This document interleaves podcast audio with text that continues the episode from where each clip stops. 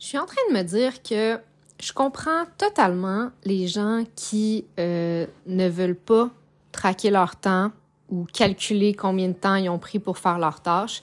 Je comprends ça. Je déteste ça complètement. Le problème, c'est que on est un peu dans un problème d'œuf ou la poule.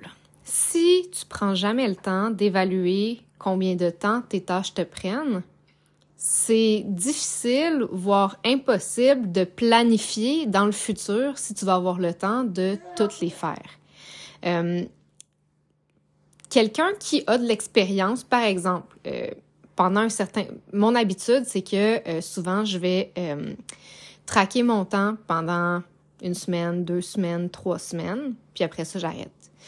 Euh, pendant le une, deux, trois semaines, je vais avoir pu observer mes propres pratiques. Je vais avoir pu analyser le temps que euh, chaque tâche me prend. Je vais avoir pu monter une certaine base de connaissances, puis une certaine expertise aussi, une capacité à estimer moi-même le temps que mes tâches me prennent. Puis je vais avoir un chiffre pour valider cette estimation-là. Donc c'est un peu du renforcement, si on veut. Mais ne jamais faire l'exercice de calculer le temps, ben c'est comme si tu étais face à un genre de néant. Puis je vais faire une comparaison euh, avec le domaine de la nutrition. Puis je tiens à dire ici que je ne suis pas nutritionniste. Euh, c'est peut-être quelque chose que je vais mal exprimer. Euh, c'est vraiment juste une piste de réflexion, n'est-ce pas?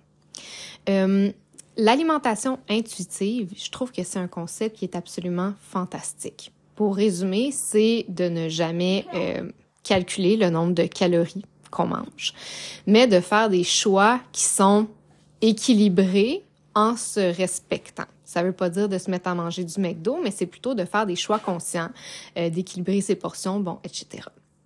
Puis, euh, pour avoir euh, fait beaucoup de sport dans ma jeunesse, je calculais mon les calories puis les différentes informations nutritionnelles dans ma nourriture.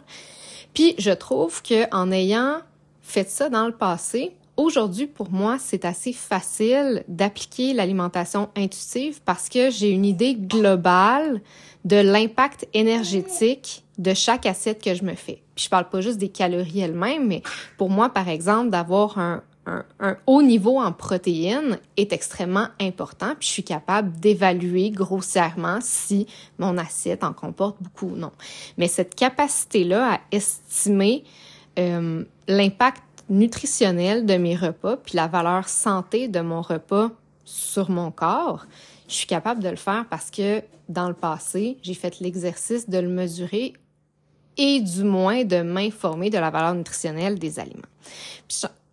À mon avis, quelqu'un qui, puis c'est là où je ne suis pas une spécialiste de la santé et où si toi tu es nutritionniste et que tu as euh, des, des, des, commentaires à rajouter là-dessus, ça va me faire plaisir d'en discuter.